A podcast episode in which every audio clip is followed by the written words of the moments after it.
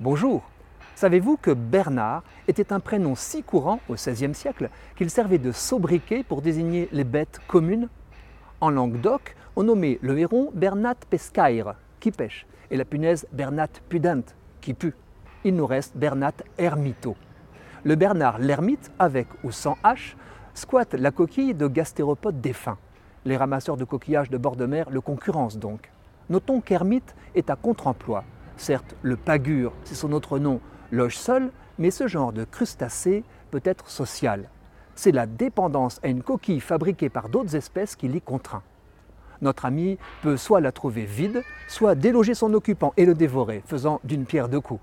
Mais une coquille de récupération ne grandit pas. Le Bernard l'ermite a besoin d'en changer en grossissant.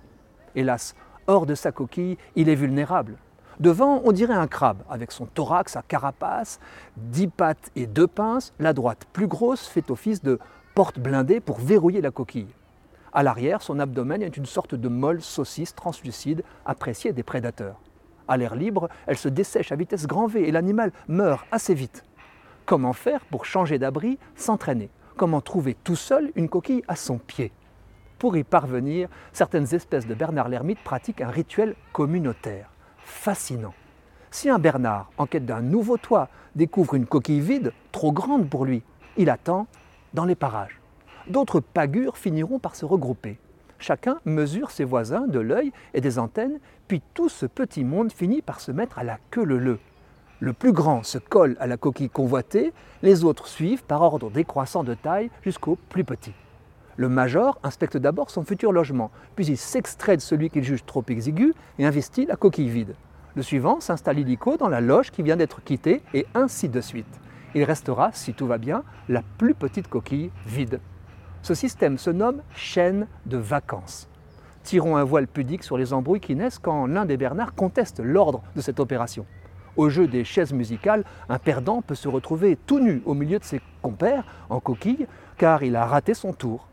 S'ajoute au choix de la taille celui de la qualité de la coquille. Certains Bernards lissent l'intérieur, ce qui la rend plus chère au marché de l'occasion. Il y a aussi des coquilles trouées.